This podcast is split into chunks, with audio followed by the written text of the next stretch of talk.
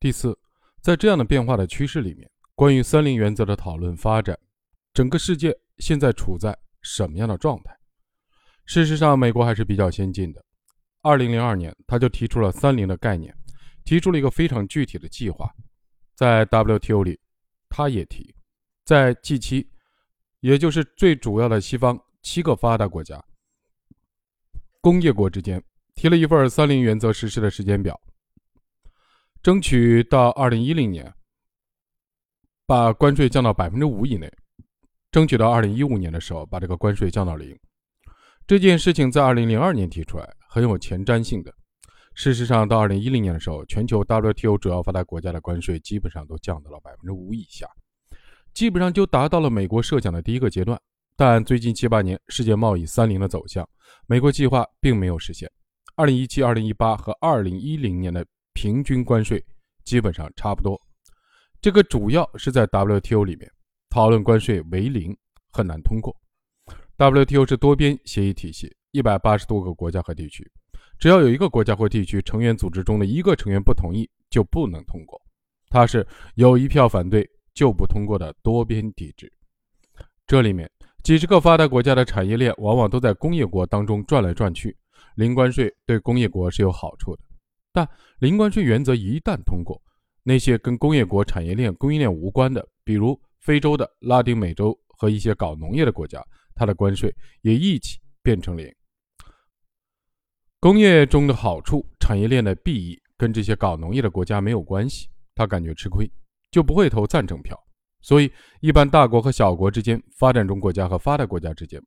要在 WTO 里统一的通过这个三零原则，也的确很难。基于此，在这七八年，FTA 双边贸易体的讨论，或者一个地区五六个国家、七八个国家形成一个贸易体的讨论，就不断的增加，这成为趋势。给人的感觉就像发达国家在进行双边谈判，把 WTO 边缘化了。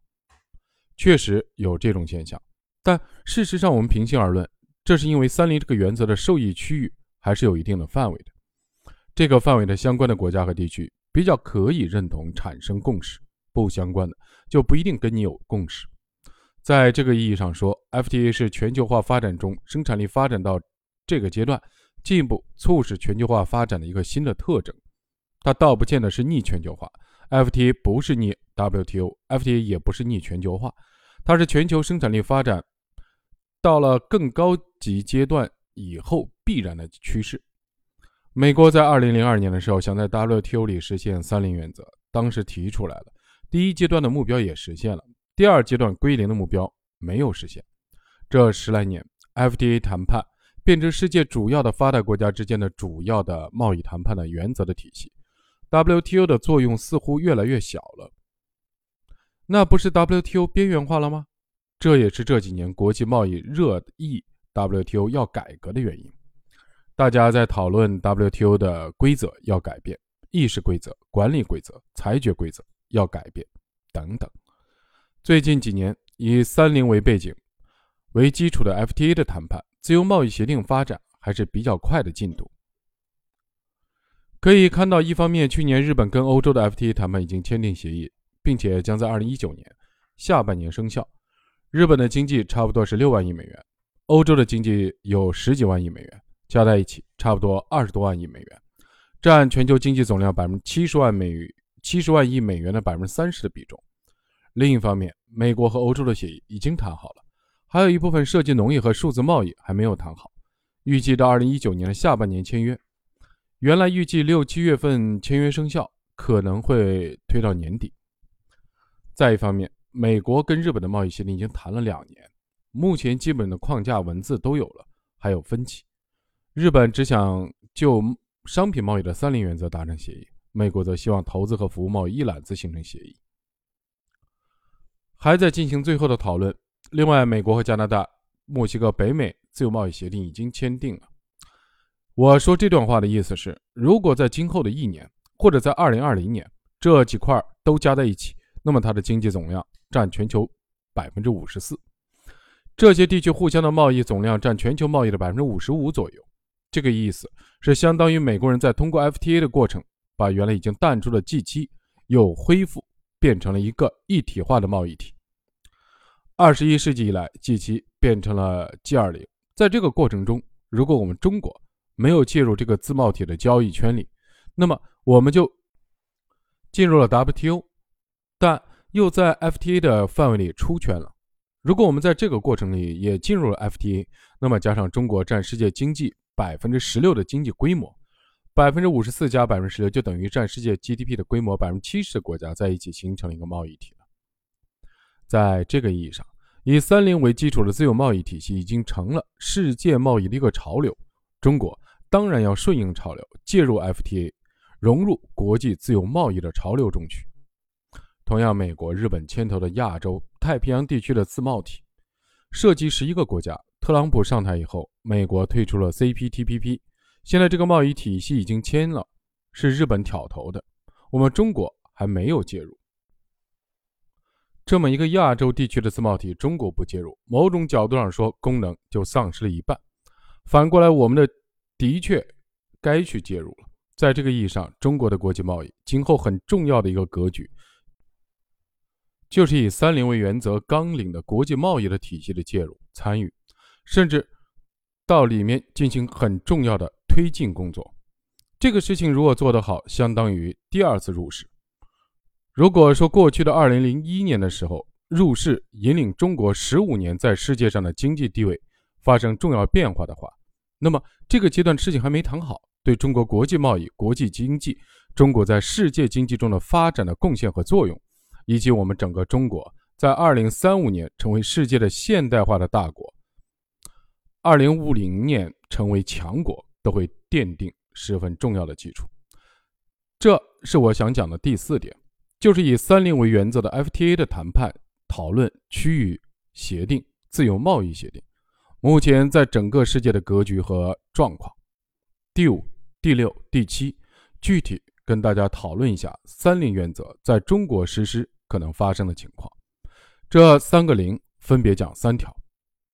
第五就是讲零关税的问题。大家有时候有一种感觉，一说到零关税就是国门大开，外国货物冲击进来，中国的农业会萎缩，工业也会萎缩，服务业也会萎缩。这种观念在二十世纪九十年代讨论多得很。到要进入 WTO 的时候，早进好还是晚进好？有的人说越晚进越好。把我们自己养的大一点、肥一点、强一点，开门不会受人家的欺负。那么实际上，当时上海方面就跟国家提了个建议，基本的逻辑就是进 WTO 进比不进好，早进比晚进好。在这方面提出了一整套的方案。事实证明，进入 WTO 以后，我们不管是农业、工业还是服务业，基本没有受到太多的冲击。反过来，我们的金融出现了一批世界级的金融企业。在两千年的时候，世界金融体系里面，中国所有的金融机构，不要说前十位，就是前二十位、前三十位，一个都没有。现在前十位的银行里，我们占四个；前十位的保险公司里，我们也占了好多个。讲这段话的意思是，通过开放，我们得到的好处很多。同样，现在大家也会想到，如果关税归零了，会出现什么样的情况？抽象的讲，容易走极端。做任何事情都要具体的分析，了解问题的本质，才能把思维逻辑讲清楚。下面我们就从制造业、农业、能源和消费品四个方面分析一下中国的经济如果按零关税开放以后可能出现的情况。第一，关于制造业，首先。当然，大家都会想到工业品、制造品，不管是机器设备，还是汽车产品，还是轻工业或者其他的工业品。首先，大家会想到的是中国的制造业规模居世界第一位。根据 WTO 统统计，我国的货物贸易进口的中间品的占进口总量百分之六十以上。对进口中间品实行零关税，可以降低企业成本，提高产品的国际竞争力。第二，由于零关税，生产的成本下降，必然会扩大企业。进口中间品的采购空间，提升对全球产业链、供应链和价值链的掌控能力和全球化的运营能力。中国已经形成了世界产业链里面最大的产业链集群，但是在这个集群里面，我们掌控纽带的、掌控标准的、掌控结算枢纽的、掌控价值链枢纽的企业并不多。比如华为，华为的零部件有三千六百多家大大小小供应链上的企业生产。这全球的三千多家企业每年都来开供应链大会。华为就是掌控标准，它的供应链企业比苹果要多两倍。为什么？苹果主要做手机，华为既做手机又做服务器、通信设备。通信设备里面的零部件原材料更多，所以它掌控了产业链的上中下游的集群，掌控标准，也掌控价值链中的牵制中枢。当中国的制造业实施零关税的时候，事实上对于整个制造业产业链的完整化、集群化和纽带控制能力都有好处。对于中国制造业的产业链、供应链、价值链在中国形成枢纽、形成纽带、形成集团的龙头等各方面。会有提升作用，这是第二个好处。第三，关税下降、趋零这样的过程，有利于倒逼中国制造业提升自主品牌、自主创新能力，更主动的参与国际市场竞争。我们可以分析汽车产业，我们现在国内的汽车厂一年生产两千五百万辆汽车，如果没有壁垒了，关税清零了，是不是会大量的进口国外的汽车，然后冲击中国国内的汽车市场？这话听起来。好像有道理。我说的意思是不是外国人的车都会这么进来呢？并不会。中国一年消费大概两千五百万辆车，现在这两千五百辆里，一百二十万辆从欧洲、美国或日本原装进口，其他约两千四百万辆都是中国自己生产。但这个中国自产的两千四百万辆里面有一千八百万辆是外资企业的车，也就是中外合资的车，有德国的、日本的，有美国的，也有韩国的。在这个意义上，在消费地形成制造业，就近生产出来并卖掉，可以减少物流成本低，效益高。你从美国、欧洲这么运过来，物流成本要多高啊？对于高档车的消费，那么原本一百万辆的，也许可能翻一番、翻两番，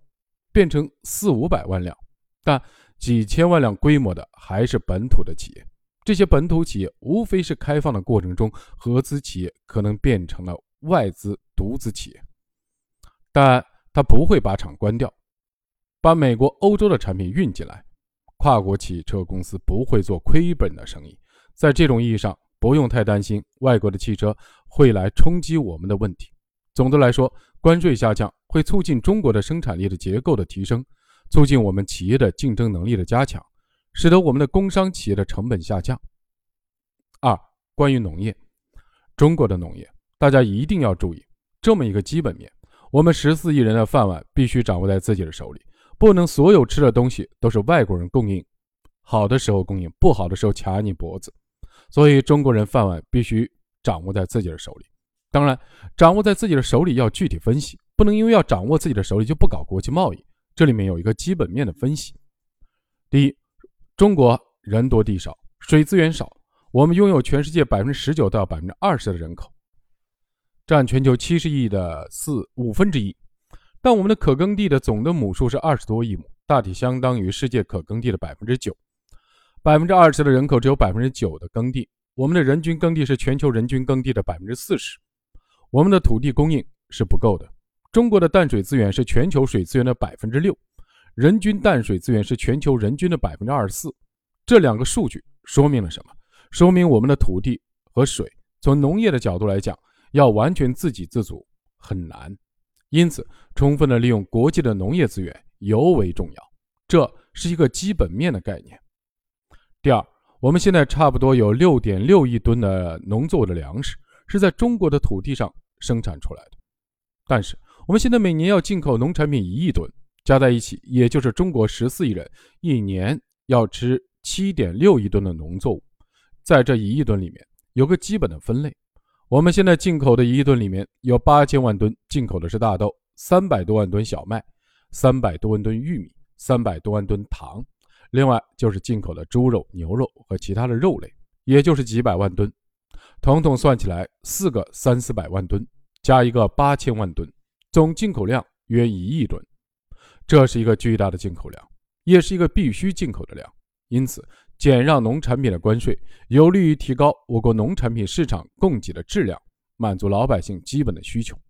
同时，巨大的农产品的消费需求，也有利于我们在欧美国家减让关税的谈判中取得优势地位。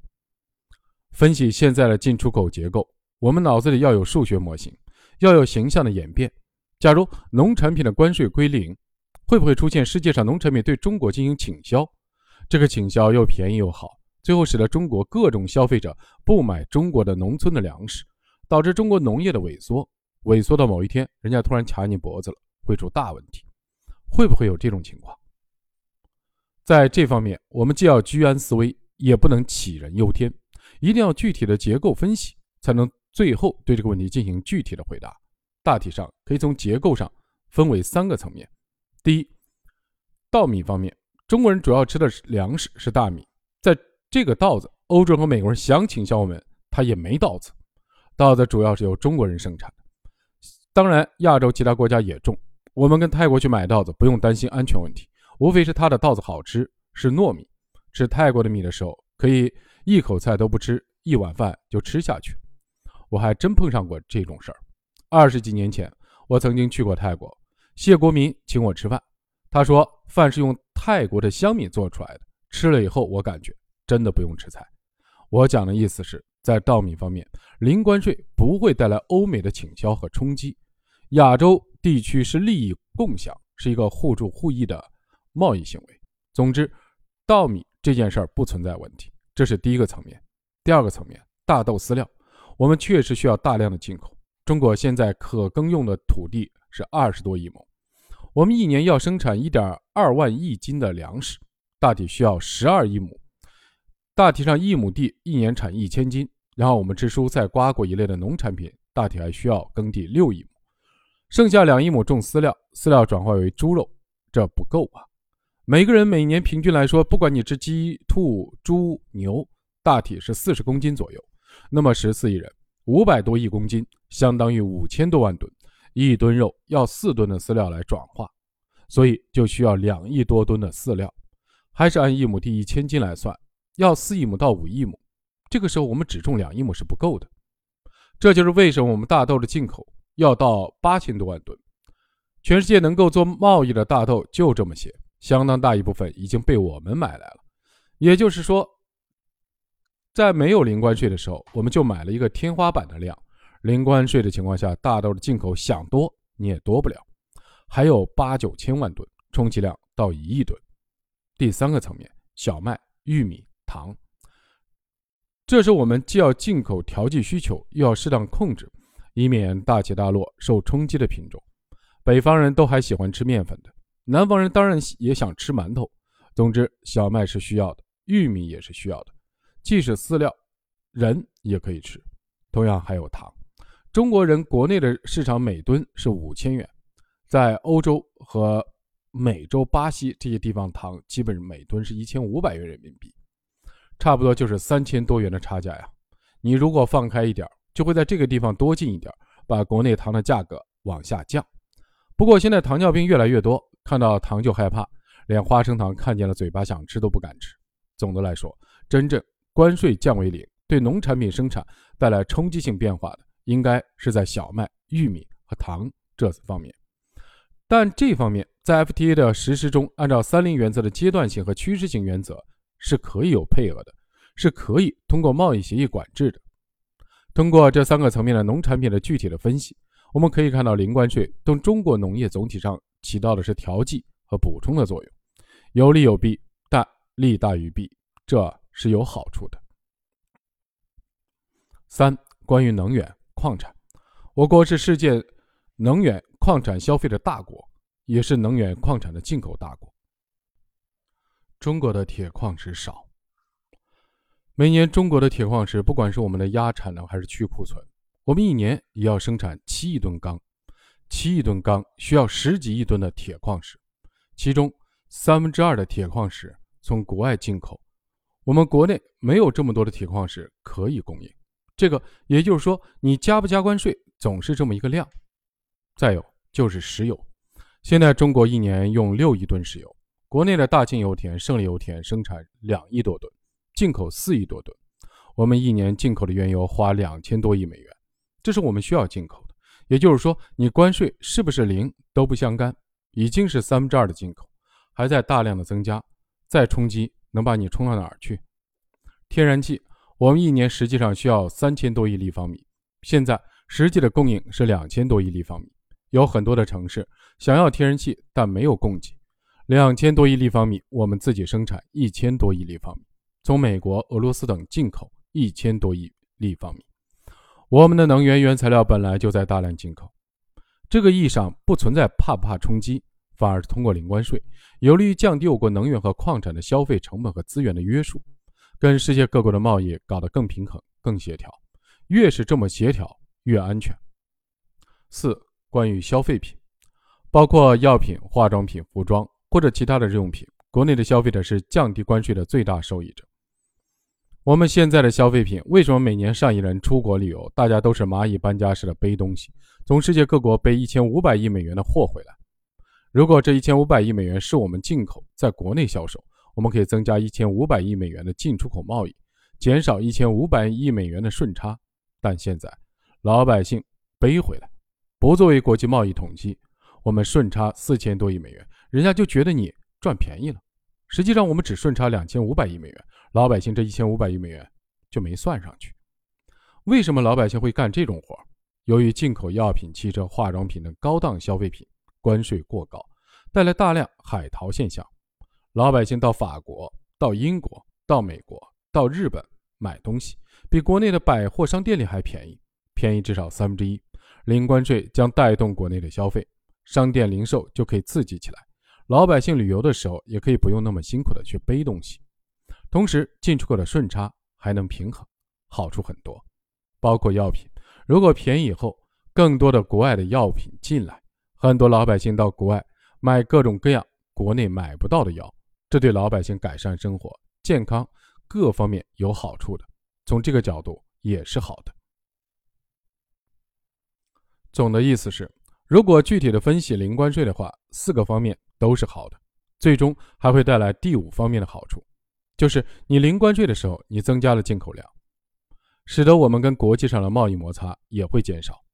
我们不将贸易顺差作为我们的奋斗目标，也不追求大量的出口。当今世界进口大国是经济强国，出口大国不一定是经济强国。出口大国可能是农产品的出口大国，加工贸易的出口大国，但进口大国一定是强国。为什么？这是因为，第一，你如果是世界上的进口大国，说明你这个国家市场容量大，足以牵动世界；第二，你是进口大国，你往往就成了世界贸易的定价者，进口量大，定价权就到你这儿来了，你就有更大的声音，在世界贸易中可以发声；第三，进口大国一定是非常丰富的外汇储备，或者这个国家的货币本身就是世界的硬通货，人家拿了你人民币，就像拿了美元一样。不用再去换，直接当做是自己国家的外汇收起来了。从这个角度来看，有一天人民币变成了世界硬通货，也是成为进口大国的一种标志。对上面说的五方面做分析，我们就可以得出零关税利大于弊的结论。第六，就是讲零壁垒的问题。零壁垒，我开始就讲了一个定义：零壁垒就是要讲营商环境的国际化。要讲市场开放，要讲数字贸易、服务贸易和服务业的开放，要讲我们中国的企业到海外去投资有便利性，不能跑到海外总是受别的国家磕磕碰碰的阻拦，就是别的国家给我们很多壁垒。如果我们签订了零壁垒，我对你没壁垒，你对我也没壁垒，中国企业走出去也方便。具体的分析，零壁垒就是讲营商环境的国际化、法治化和市场化。营商环境包括八个方面的内容。第一个是准入前国民待遇，这个词与同等国民待遇是两个意思。同等国民待遇讲的是你的企业，我的企业都在这块土地上生成了，这两个生成了企业一样的待遇。但如果我这个地方有一个规矩，你想办一个企业，我就不让你诞生，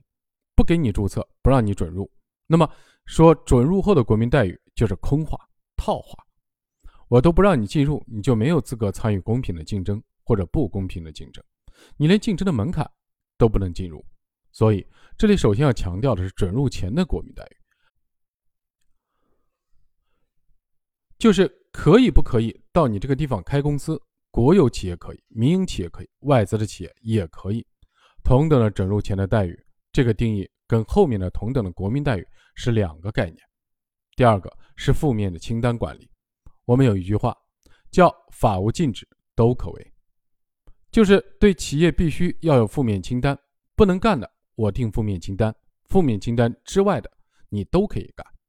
前几年我们政府都在搞负面清单，一搞就搞了三百多条，搞得企业什么都不可以。这次全国人民代表大会，李克强总理报告里讲，负面清单的条目要大大的、尽可能的压缩减少。你减少到一定量以后，法无禁止都可行，企业的自由度就大了。对政府要有一句“法无授权不可为”，也就是说，你政府别多动症，什么都想干。法无授权，你就不能乱管。这两句话是对称的。负面的清单管理里面涉及的这两句话的法治性的意义，第三个是尊重知识产权，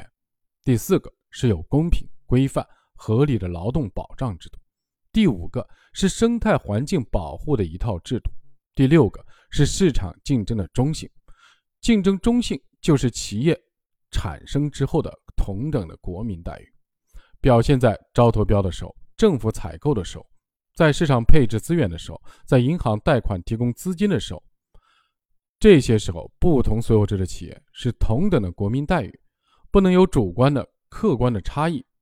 第七个是扩大教育、卫生、文化领域的开放。第八个是进一步的扩大服务贸易、数字贸易，特别是银行、保险、证券、快递、电信等领域的开放，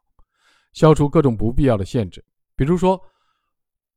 我们对外资银行最近提出了股权比、建立子公司、营业范围等三个方面的扩大开放，已经操作落实下去了。以前允许外资银行建立合资企业时，外资银行的股权比例不能超过百分之二十五，银行的股权比例放宽了，但仍然不能超过百分之五十。现在可以百分之七十、百分之八十，甚至独资了，还要允许你开银行了。但你这个银行有了以后。要在三十个城市或者三十个省开分行，健全发展，但每开一个支行、一个分行都要中国人民银行银监会去审批，耗时两三年，那就很麻烦。所以就是说，通过备案制可以自由的设立子公司。所以营商环境实际上就是讲这些事儿，这些事儿涉及了国际化、法治化和公开化，这是零壁垒，涉及各方面的营商环境。第七，零补贴的问题。零补贴有五个方面的好处：第一，可以使得国家财政节约开支，少补贴。假如本来要补贴几千亿，现在可以省掉，这是一个宏观上的好处。第二，有利于推动结构的调整。补贴会扭曲市场充分竞争，加大产业结构的调整难度。凡是补贴盛行的地方，产业结构一定过剩过烂，浮肿虚胖，骗钱骗保。第三，补贴往往导致国有企业要等要靠。不搞这种补贴，可以倒逼国有企业的改革发展创新，自身更加健康。第四，近十几年，我国一直是全球遭遇反补贴调查最多的国家，推进零补贴措施有利于减少贸易摩擦。第五，有利于减少寻租行为。补贴的过程经常都会出现跑步前进、灰色交易，实际上少补贴、不搞这种补贴，这一类的不正之风、灰色的现象相对就会收缩不少。第八，就是讲自贸试验区的试验探索问题。这是最后一点，要讲一下关于以零关税、零补贴、零壁垒为基础的 FTA，我国下一步会怎么开展呢？这件事，中央政府的观点十分明确。早在二零一三年底，党的十八届三中全会通过了中共中央关于全面深化改革若干重大问题的决定，就提出了要积极参与双边的区域的 FTA 谈判，推进全球自由贸易体系的发展，并提出了适应 FTA 营商环境国际化的要求。在上海等地区开展自由贸易试验区的探索。二零一八年进博会上，习近平主席特别指出，中国要加快推进中欧投资协定的谈判，加快中日韩自由贸易区的谈判进程。通过贸易谈判，通过国际贸易之间的这种合作，我们的国家呢就能跟世界贸易体系形成一个开放的、互利的、普惠的、包容的、共享的人类命运共同体。现在说的 FTA 谈判，主要是以“三零”原则为基础的谈判。所以，我国下一步谈判将是以“三零”原则为纲领、为前提的 FTA 谈判。国家其实想得很长远，下一轮的国际贸易谈判也好，开放的过程也好，是会和“三零”原则为基础的贸易格局密切相关的。在这个工作推进的时候，有两个要点要把握好。第一个，“三零”原则实施中的阶段性和趋势性。实施“三零”原则不等于所有的进口商品的关税一下全部归零。三零里说的关税不是百分之百的商品全部变成零关税，它有一个阶段性和趋势性。比如日本和欧洲的贸易谈判，它的概念是什么呢？日本对欧洲的全部的货物贸易的种种类，有百分之八十六实施零关税，也就是日本对欧洲百分之八十六产品关税全部归零，但还有百分之十四的品种用十五年的时间逐步归零。也就是说，它有一个阶段性、趋势性的概念。还有一个概念，就是说，十五年以后，最终一万个商品里面，我可能会有九千五百个商品变成完全零关税，但还有那么五百个，哪怕是一百年以后，我还是百分之五、百分之六的关税，这也是一个概念。所以，在这个意义上，就是利用三零原则的阶段性、趋势性和某种灵活性，变成国家和国家之间的谈判、互相较量的一种筹码。我同意你这两点，你同意我那两点，最后贸易协定签订了，大家遵守贸易协定，三零。不等于统统归零，这是很具体的概念。这是有关三零的灵活性、趋势性、阶段性，在国家和国家双边区域 FTA 谈判中，实际上关键是要把握这个东西。我们搞经济学研究的，更要在这方面深入研究欧美日贸易谈判中有关这方面的案例。第二，自由贸易试验区要为以三零为原则基础的 FTA 谈判探索经验。为什么党的十八届三中全会？决定第七方面讲到 FTA 的时候，后面讲了推出上海自由贸易试验区等等。因为自由贸易试验区的神圣任务就是对哎全球 FTA 贸易协议中的三零原则进行先行试验，试验成功了，国家跟国外签订三零原则贸易协定就有底儿了，就可以移植推广到全国。因为 FTA 只要一签，那就不是一部分的协议，而是整个国家的。这个有点像一九九零年的浦东开发。当时中国的开放还是刚刚在货物贸易领，在服务业和金融业通通没有开放，但国家允许普通开发，保税区里就干这些服务业开放的活儿。比如一九九零年外高桥保税区，国家规定法规一共八条，一是允许保税区里面设置的任何企业都可以做进出口贸易。大家如果年纪大一点就知道，一九九零年中国任何企业都没有进出口权，外资、内资、民营、国有企业都没有。只有外贸部直属的外贸公司有进出口权。外高桥保税区允许，只要在这里进驻的任何企业都有进出口权。二，允许做转口贸易、加工贸易、离岸贸易，这些概念在很多人都搞不懂，但当时外高桥保税区就已经可以了。三是允许外资企业在浦东的保税区里搞批发贸易。四是允许保税区外企业的外汇全额流程。五是允许外资在浦东设银行，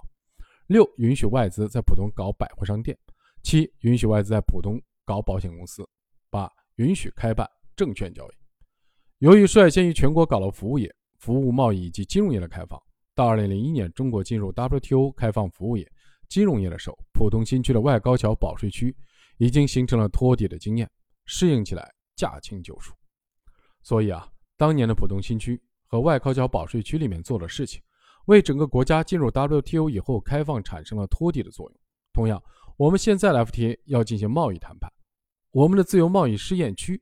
该是什么？这就是三零原则，就是零关税、零补贴和零壁垒，包含零壁垒、营商环境国际化的八条，你要先行实施，先做先行。你如果试验成功，外国企业到你这儿，营商环境八个方面都能做到国际化、法治化和公开化。那么，FTA 谈判的协议就有托底经验了。我们现在有许多自贸试验区，连三零的概念都没有听说过，还没有想过自贸试验区和国际上的双边和区域的自贸协定是什么关系。一个自贸试验区一百二十平方公里，往往在城郊结合部征地动迁，七通一平，实际上是在造新城。事实上，基础设施征地的动迁七通一平，没有三年是见不到影子了。三年后，楼堂馆所又要三年，加起来那就是六七年。六七年如果造了几十万平米的房子，招商引资就把它放满，那是十年以后了，黄花菜都凉了。你这十年有什么用？变成了扩张造新城。造新城为什么叫自贸试验区？你叫开发区就好了。有的把这个地方当做是招商引资搞工业区。有的把它当铁丝网围起来搞保税区，有的当做是城市开发的新区造新城，还有的把它作为改革试验区。改什么？省里面有六百项审批的权利，全部下放了自贸试验区管委会。自贸试验区管委会要你政府六百项审批权利有什么用？它不造成，不造省，它做的是国际贸易的格局，所以商部应开展培训，把各地搞自贸试验区的干部集中轮训，让他们掌握 FTA 的常识，多一点世界贸易格局变化的知识，多一点世界贸易发展的关键是“三零”的概念，多了解一点以“三零”为基础的国际贸易规则，然后中国的自贸试验区的核心，也就是“三零”原则，在自己这个区里先行先试。等到国家签订 FTA 的时候，自贸试验区就为国家签订 FTA 提供了托底的经验。同学们，我今天用了两个小时的时间，围绕八个方面跟大家讲了新时代国际贸易新格局，给大家灌输一个概念：世界变了，这三十年世界贸易的格局变了，世界贸易中制造业的龙头老大的企业把控市场的方法变了，国际之间贸易的游戏规则都发生了变化。当今世界以“三零”原则为基础的 FTA 的发展，FTA 的讨论是对 WTO 的丰富和发展，而不是颠覆和脱离。WTO 如果说继续有效的话，那就要积极的进行跟“三零”有关的机制体制改革。WTO 也要改，你不能几十年不变，这样才能发挥全球多边的双边的贸易组织这种全球化的功能。今天就讲这些。